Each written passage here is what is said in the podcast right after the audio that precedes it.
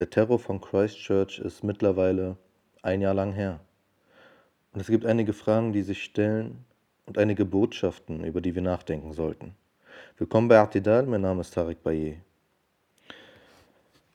Ich erinnere mich eigentlich relativ gut, fast schon, wie man sagt, als wäre es gestern gewesen, wie ich die Nacht auf den 15. März 2019 erlebt habe. Es war für uns Nacht, während in Christchurch in Neuseeland bereits Mittag war. Und ich war online, hatte Arbeit zu tun in der Nacht und bekam so die ersten Meldungen mit. Die ersten Meldungen von Schüssen in einer Moschee in Neuseeland. Ich war natürlich wie alle anderen sehr überrascht erstmal und blieb dran. Es waren nicht viele Journalisten online, deswegen erinnere ich mich noch, dass ich, glaube ich, in Deutschland tatsächlich auch die erste Quelle war, die auf Deutsch darüber geschrieben hat. Aber es war noch nicht viel bekannt. Ich blieb dran, einige Stunden, die ganze Nacht im Endeffekt und irgendwann kam eine Meldung auf Twitter auf mit einem Video. Es war nicht angegeben, was für ein Video das ist, was in diesem Video zu sehen ist. Es war nur ein Video und mein Reflex ließ mich darauf klicken dauerte einige Sekunden, bis ich realisierte, was ich jetzt zu sehen bekam und dann war es auch schon zu spät. Ich sah Dinge, die ich nicht hätte sehen sollen. Aber ich sah sie. Und sie schockierten mich. Ich schloss das Video direkt und klappte den Laptop zu und wartete kurz. Ich weiß nicht, ich brauchte wahrscheinlich locker eine halbe Stunde, bis ich zurechtfand. Und ich entschied mich, die Nacht wach zu bleiben, die, die, die Ergebnisse abzuwarten, zu schauen, was, was weiß man, was kommt raus. Auch wenn das Bild schon relativ offensichtlich war. Ich blieb bis zum Morgen wach, machte durch und wollte halt zunächst die erste Meldung, die all die Menschen, die jetzt aufwachen in Deutschland, all die Menschen, die wir erreichen, dachte ich, sie sollten mitbekommen, was passiert ist, aber auch entsprechend vorbereitet sein, nicht den Fehler machen, den ich gemacht habe und das Video gucken. Das war auch das Erste, was ich gepostet habe, berichtet, was passiert ist, was die Hintergründe der Tat voraussichtlich sind, beziehungsweise mutmaßlich sind. Die Hinweise waren relativ eindeutig. Aber eben auch mit dem Hinweis, nicht das Video zu gucken. Ich habe natürlich zu keinem Zeitpunkt erwartet, dass jeder auf mich hört oder ich überhaupt äh, viele Menschen erreiche damit, auch wenn es äh, für mich auch schon ein Erfolg war, wenn der ein oder andere darauf verzichtet, einfach nur dem Seelenheil zuliebe. Ich habe nicht mehr erwartet. Aber es bestätigte sich, warum es wichtig war, darauf hinzuweisen. Auch jetzt später für mich aus medienwissenschaftlicher Sicht und aus journalistischer Sicht ebenso. Meine Befürchtung war, dass die Wirkung des Videos zu ungewiss ist, dass ähm, das Video zu schauen ohnehin Ziel des Terroristen war. Es war das, was er wollte, sonst hätte er es nicht veröffentlicht, sonst hätte er nicht sein Bekennerschreiben bzw. sein Manifest mit veröffentlicht, sonst hätte er nicht all das vorbereitet. Wir waren also nicht wirklich, wir waren uns nicht wirklich bewusst, welche Bedeutung es hat, was dort passiert ist. Es war auch ein Novum, es war das erste Mal, dass es passiert ist, so auf diese Weise. Das ist eine Dimension dieses gesamten Geschehens und eine Dimension, über die wir jetzt noch sprechen müssen und gleich noch etwas aufarbeiten. Eine Dimension, die ich befürchte, die andere Dimension oder eine andere Dimension dieses Ereignisses sehr überschattet. Zum Beispiel, wer die Menschen waren, die getötet wurden, ihre Geschichten, ihre Namen, ihre Gesichter, ihre Bedeutungen. Nehmen wir als Beispiel Daud Nabi, der sich als allererster vor den Angreifer warf, als er realisierte, was nun geschehen würde und versuchte, Kinder zu schützen. Er war derjenige, der den Angreifer begrüßte mit den Worten Hello Brother, Hallo Bruder. Sehr bedeutsame und sehr tiefgreifende Worte, wenn man über sie nachdenkt. Worte, die ich glaube, zu wenig reflektiert wurden oder deren wirklich tiefe Bedeutung deren Botschaft trotz all der Behandlung dieser Worte eigentlich bislang noch nicht ganz durchgebrochen ist, sonst wären wir heute nicht an dem Punkt, an dem wir sind, aber dazu kommen wir. Nehmen wir als anderes Beispiel Abdulaziz, der ebenfalls mit einem mutigen Einsatz in der zweiten angegriffenen Moschee, in der Linwood-Moschee, den Angreifern die Flucht schlug, so dass sogar dem Angreifer die Waffen aus der Hand fielen. Oder ebenfalls Naim Rashid, der auf den Angreifer stürmte und kämpfend starb. So wie viele andere Opfer starben, wie beispielsweise der dreijährige Mushad Ibrahim, jüngstes Opfer, oder Linda Armstrong, die bekannt war als Mutter ihrer Nachbarschaft, für alle da war, sich um alle gekümmert hat. So viele weitere Namen, so viele weitere Geschichten und das sind alles Geschichten unseres Jahrzehnts, Geschichten unserer Generation, Geschichten, die uns eigentlich in der Schule weitergegeben werden sollten, die uns in den Medien vorgehalten werden sollten, weil sie eine tiefere Bedeutung haben in ihrem gesamten Kontext. All diese Menschen mit ihren verschiedenen Geschichten und ihren verschiedenen Gesichtern bilden die eine Gesellschaft ab, die hier angegriffen wird oder angegriffen wurde. Ich erinnere mich jetzt gerade auch gut noch daran, wie ein Monat später im April der Imam der Al-Nur-Moschee, das war die erste Moschee, die angegriffen wurde, Imam Jamal Fauda nach Deutschland kam und uns besuchte. Ich begleitete ihn in dieser Zeit als Journalist und als persönlicher Übersetzer. Und es war eine der eindrucksvollsten Erfahrungen in meinem relativ jungen Leben, wenn ich mich so zurückerinnere, weil dieser Mensch, der offensichtlich jetzt gerade etwas erlebt hat, das vor wenigen Wochen, das war nicht mal lange her, Dinge erlebt hat, die unbegreiflich sind für uns, vor allem für diejenigen, die so etwas nicht erlebt haben, so etwas nicht verstehen. Er sah Menschen sterben, er sah den Angreifer, er kannte all diese Menschen es ist überhaupt nicht respektlos gemeint, wenn ich jetzt sage, er war in dieser Zeit sehr verstört. Er wirkte nicht ganz bei sich.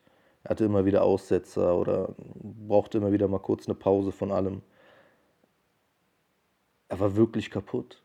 Und das war verständlich. Und trotzdem war er irgendwie aus irgendwelchen Gründen bei uns in Deutschland und versuchte, die Botschaft, die er in Christchurch sah, weiterzugeben. Er sprach ununterbrochen eigentlich über die Opfer, er sprach über Islam und Vergebung und Hoffnung und Liebe. Er sprach sehr viel über Neuseeland, über sein Land. Er sprach über Gutes. Wenn er auf den Terroristen angesprochen wurde, hielt er es kurz. Er gab ihm nicht viel Beachtung. Und vielleicht war das eigentlich seine Weisheit.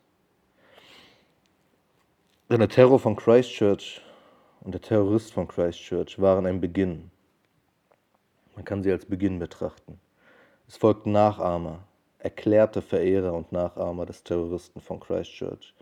Leute, die ohne Zweifel ganz offensichtlich dazu stehen, dass er es war, der sie motivierte.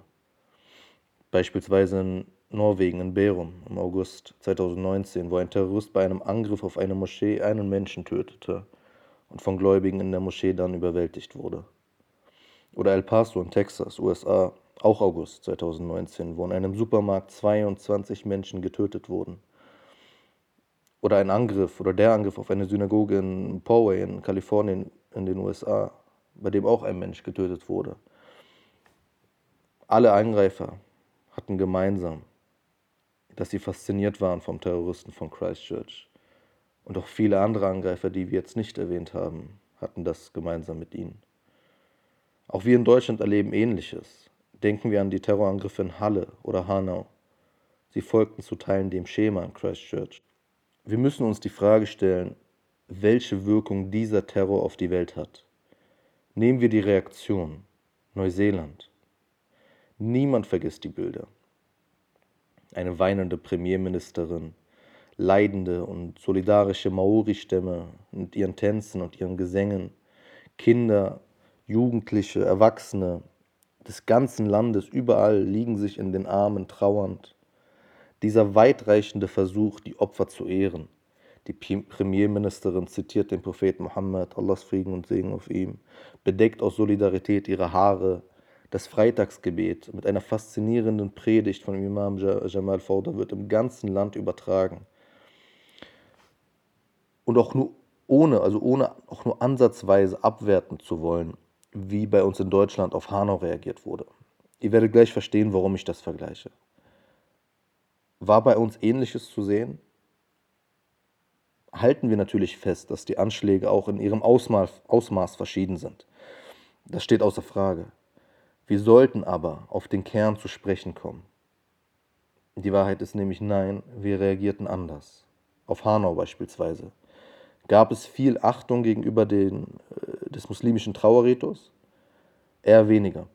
Die Trauerfeier beispielsweise war dominiert von Kerzen und Blumen. Eher typisch christlicher Ritus. Was okay ist, es ist nicht schlimm. Es ist alles gut gemeint und aus Wohlwollen und, und, und eigener Trauer auch entstanden. Das ist vollkommen verständlich. Aber wir müssen diese Dinge kurz beispielhaft durchgehen. Eine Moschee in Hanau beispielsweise, die beim Anschlag, beim Terroranschlag eines ihrer Mitglieder verlor, erhielt nur wenige Tage danach Drohschreiben. Gab es solidarische Besuche der Politiker? Bedeckte Merkel ihre Haare? Es geht nicht darum, dass das verlangt, notwendig oder selbstverständlich ist, keinesfalls. Es geht um Symbolik und Ausmaß der Reaktion. Der Grund, den ich hier aufführen möchte, ist folgender. Christchurch hat etwas mit uns gemacht. Christchurch hat leider auf eine gewisse Weise seinen Zweck erfüllt. Es hat auf der einen Seite Radikale ermutigt und motiviert und auf der anderen Seite uns abgestumpft. Neuseeland erlebte den Terror am eigenen Leib und war mittendrin nicht nur wie wir alle mit den schrecklichen Bildern konfrontiert, sondern das Epizentrum selbst. Die Gesellschaft Neuseelands schaltete der Natur des Menschen entsprechend und ließ das Herz sprechen. Ich denke, ohne viel zu überlegen haben sie das getan. Es geschah einfach. Und auch deshalb wirkt es so echt und so richtig und so wahr. Meine Schlussfolgerung daraus ist, dass wir wäre Christchurch nicht Christchurch, sondern beispielsweise Frankfurt gewesen, auch ähnliche dahin gehandelt hätten. Aber als uns beispielsweise Hanau traf, hatten wir Christchurch schon erlebt. Also es geht jetzt nicht nur um Hanau oder Halle, auch die vorher aufgezählten Angriffe und zahlreiche andere unerwähnte Angriffe, all das hat Spuren hinterlassen. Wir sind nicht mehr überrascht von diesen Dingen und wir sind auch nicht mehr geschockt nicht mehr so bewegt und somit auch nicht mehr so betroffen. Das Empfinden von Schmerz und Not, das in Neuseeland zu dieser Verarbeitung führte, scheint uns etwas weiter entfernt zu sein gerade. Warum ich, also warum gehe ich das so durch? Warum erzähle ich das? Weil ich denke, dass sich dahinter die zentrale Frage verbirgt. Sind wir uns bewusst, was diese Ereignisse und diese Bilder mit uns machen? Ich glaube, dass die Art und Weise, wie Neuseeland auf den Terror an Christchurch reagierte, uns damals sehr aufgefangen hat. Nicht nur uns, sondern die Menschen in Neuseeland natürlich primär. Dieser grausame Terrorakt und sein grausames Video, diese grausame Botschaft, all das ist überhaupt nicht einfach zu verarbeiten. Es war ein Novum für die Welt, für die Menschheitsgeschichte überhaupt. Es gibt keinen Ratgeber für diese Situation. Es gibt keine Checkliste dafür. Dieses Ereignis hätte uns psychisch misshandeln können und wahrscheinlich auch müssen. Und machen wir uns nichts vor, ich kenne keinen einzigen Muslim, also wirklich keinen einzigen, den ich sprach oder meinen Freundeskreis habe, der in den Wochen darauf, nach dem Terror in Christchurch, beim Besuch der Moschee nicht mindestens einmal gedacht hat, was ist jetzt, wenn jemand reinstürmt. Die Reaktion in Neuseeland aber fing uns auf. Wir lernten die Maori kennen und ihre Art zu trauern lieben. In Berlin beispielsweise besuchte ein Maori die Moschee Dar es Salaam mit dem Imam äh, Muhammad Taha Sabri. Die gleiche Moschee, äh, in der Imam Jamal Fauda einen, einen Monat später danach eine Rede hielt. Und dieser Maori sprach zu der Gemeinde. Er konnte sich nicht zurückhalten. Es war sehr eindrucksvoll. Er konnte sich nicht zurückhalten, im traditionellen Maori-Stil sich auf die Brust zu schlagen und zu weinen und zu trauern. Man sah, dass es ihn traf. Man sah, dass er bei seinen muslimischen Freunden war und ihn zum Ausdruck bringen wollte. Mir geht's ähnlich wie euch. Wir lernten eine souveräne Premierministerin kennen, überhaupt einen Staat, der sich durch herzliche Art auszeichnete. Ich kann euch eine kleine Anekdote erzählen äh, als Imam Jamal Fauda und ich in Hamburg waren, also im Rahmen seines Besuchs in Deutschland, ähm, und er eine Pressekonferenz äh, abhielt, war auch die Konsulin Neuseelands dort in Hamburg zugegen. Sie hielt ein kurzes Grußwort, das ich übersetzte. Dem Imam ging es dann, also an diesem Tag ging es ihm allgemein eher etwas schlechter. Er war ja, wie gesagt, sehr mitgenommen und hatte immer wieder so ein kleines Tief, aber an diesem Tag ging es ihm besonders schlecht. Er wurde sehr blass und schwach. Also er litt offensichtlich immer noch unter den Erfahrungen.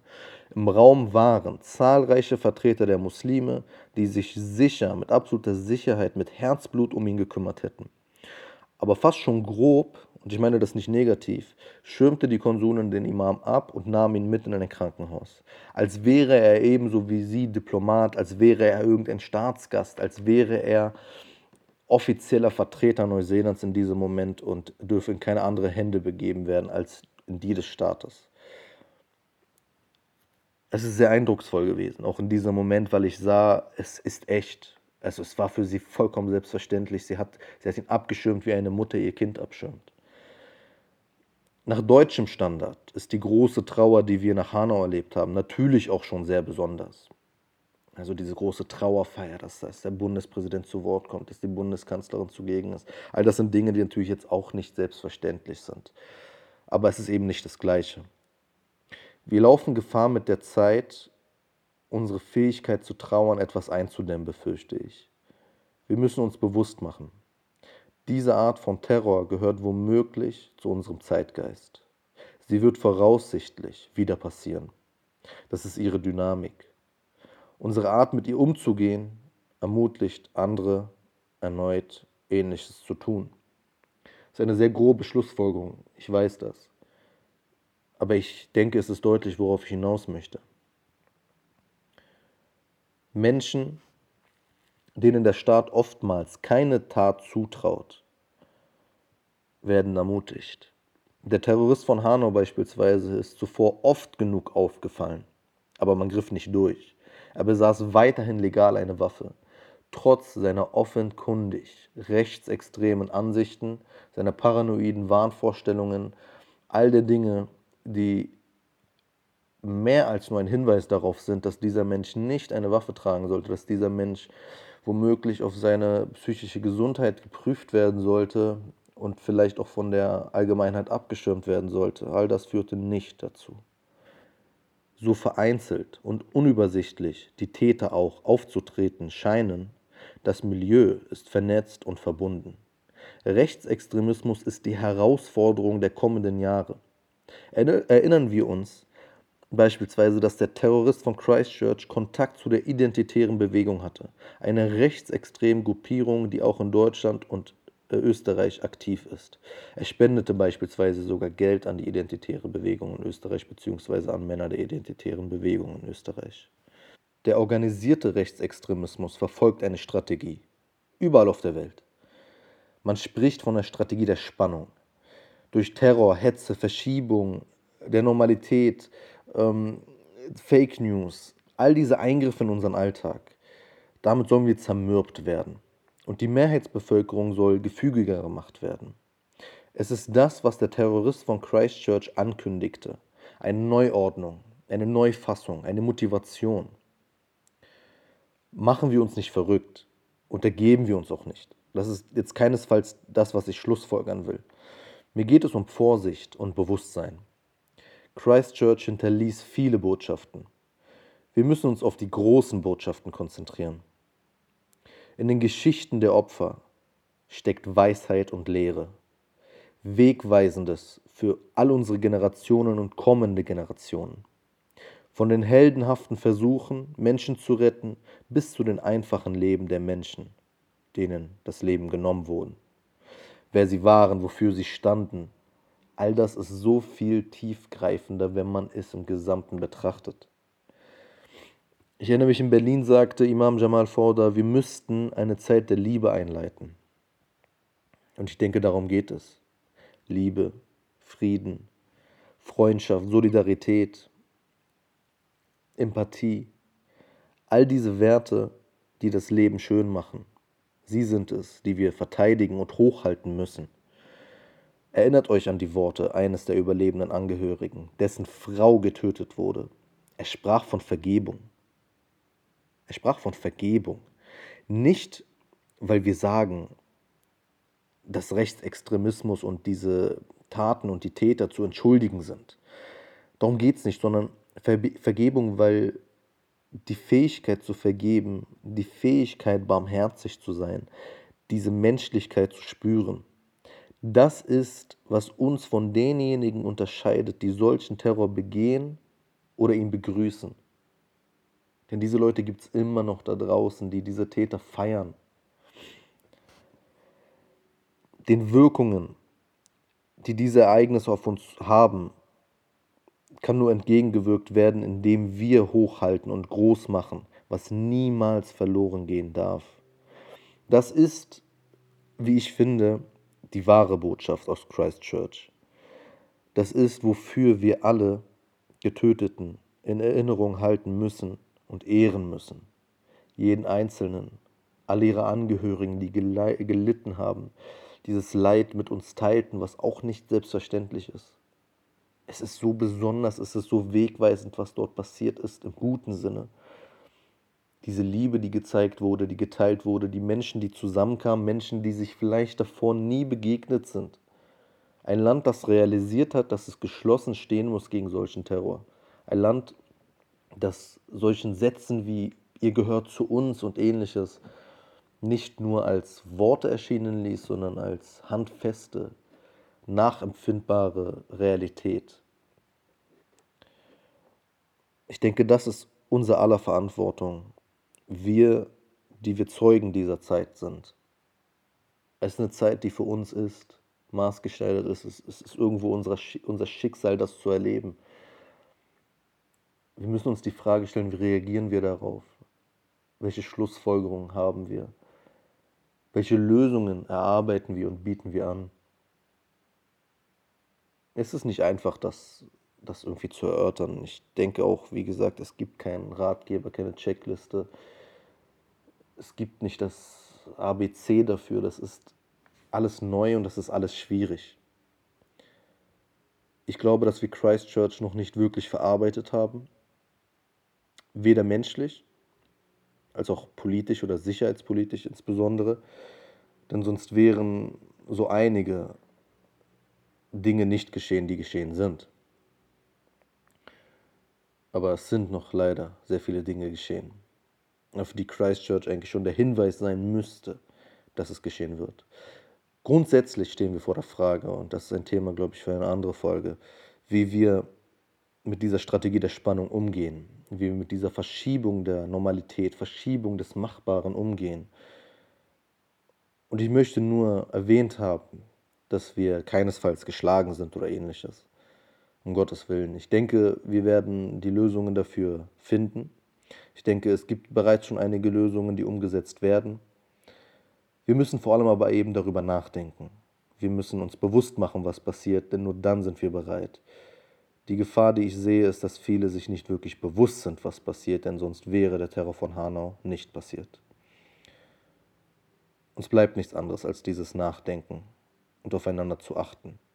Und Gott bewahre, wenn ähnliches wieder geschieht, das richtige Vorbild gesehen zu haben und Erinnerung zu haben, wie es geht, wie man trauert miteinander, wie man zueinander steht, wie man solidarisch miteinander ist. Wir werden unseren Weg dahingehend schon finden. Christchurch bleibt ohne Frage eines der größten historischen Ereignisse unserer Generation. Und wir sollten nicht zulassen, dass es relativiert, vergessen oder verharmlost wird oder ähnliches. Und nicht, nicht nur das Negative, ich meine auch schlichtweg einfach nur vergessen, dass Leute es abhaken. Es ist nicht abgehakt, es ist, es ist schon ein sehr wichtiger historischer Punkt. Darüber gilt es nachzudenken.